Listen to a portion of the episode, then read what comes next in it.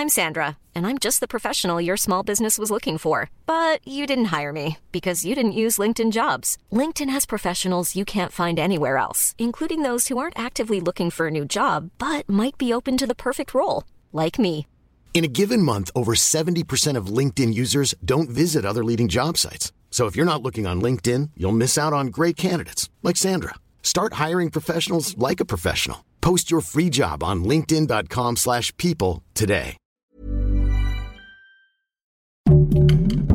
Heraldo Podcast, un lugar para tus oídos. Héroes de cuatro patas. 16 perritos mexicanos partieron rumbo a Medio Oriente para ayudar en las labores de rescate.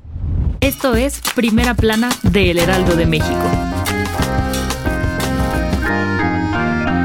Después del sismo de magnitud 7.8 que ha dejado un saldo de más de 7.000 muertos en Turquía y Siria, el mundo se ha volcado para enviar ayuda a ambos países y México no podía ser la excepción. Y este martes, bien tempranito, salió un avión de la Fuerza Aérea Mexicana con los equipos de emergencia y perritos rescatistas con la misión de salvar la mayor cantidad de vidas posible.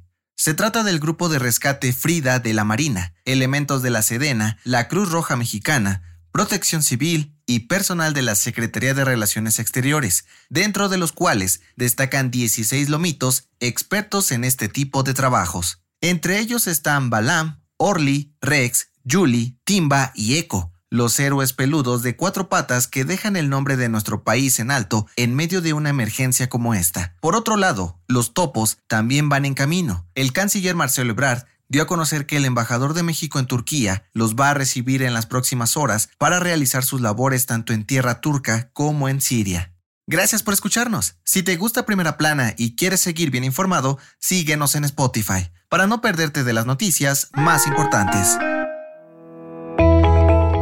Si estás registrado en una administradora de fondos de ahorro para el retiro o Afore, y dejaste de trabajar y cotizar, tal vez es momento de que te eches un clavado para recuperar tu cuenta y tu lana.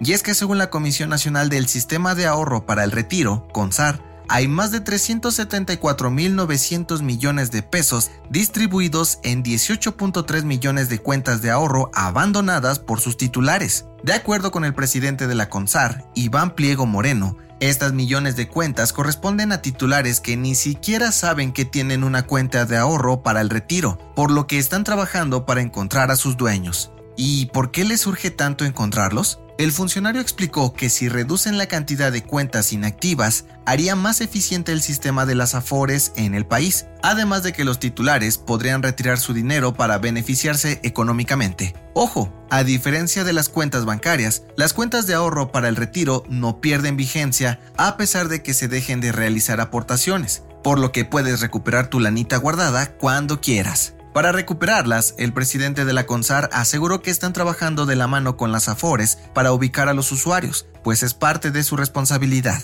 Así que checa tu cuenta, tal vez te lleves una buena sorpresa.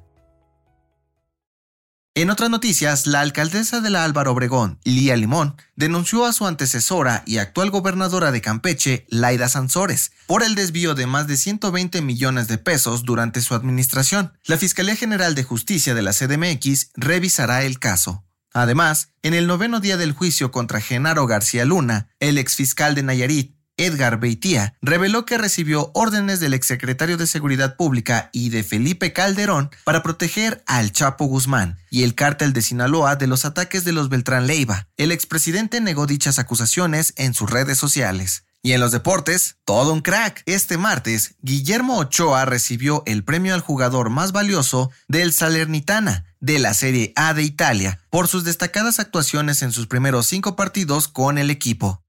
El dato que cambiará tu día. Si eres supersticioso, seguramente has escuchado que romper un espejo trae 7 años de muy mala suerte. Pero, ¿sabes de dónde viene esta creencia? De acuerdo con investigadores de la Universidad de Carolina del Sur, la superstición nació en la antigua Roma, hace unos 2000 años. Los romanos creían que los espejos no solo reflejaban su imagen, sino que los dioses veían su alma a través de ellos, por lo que romperlos se consideraba una ofensa y un mal augurio. Sin embargo, la mala suerte no duraba para siempre, y es que los romanos aseguraban que la vida se renovaba cada 7 años, por lo que después de ese periodo de tiempo, la energía negativa se iba. Pero si aún crees en esta superstición, también tenían un remedio para no aguantar 7 años. Recoger todos los pedazos, meterlos en una bolsa de papel y arrojarla a un río para que se lleve la mala suerte o enterrarla bajo tierra. La recomendación. Terminar una relación no es nada fácil, y aunque a veces queremos hacerlo de la mejor forma para evitar corazones rotos, a veces las cosas no salen como lo planeamos. Escucha el nuevo episodio del podcast Preguntas Tontas para Todos, donde Fergay y Nuria Ocampo platican con la influencer coreana La Chingo Amiga sobre los mejores consejos para cortar con alguien. Yo soy José Mata y nos escuchamos en la próxima. Esto fue Primera Plana, un podcast del Heraldo de México. Encuentra nuestra Primera Plana en el periódico impreso, página web y ahora en podcast. Síguenos en Instagram y TikTok como El Heraldo Podcast y en Facebook, Twitter y YouTube como El Heraldo de México. Hasta mañana.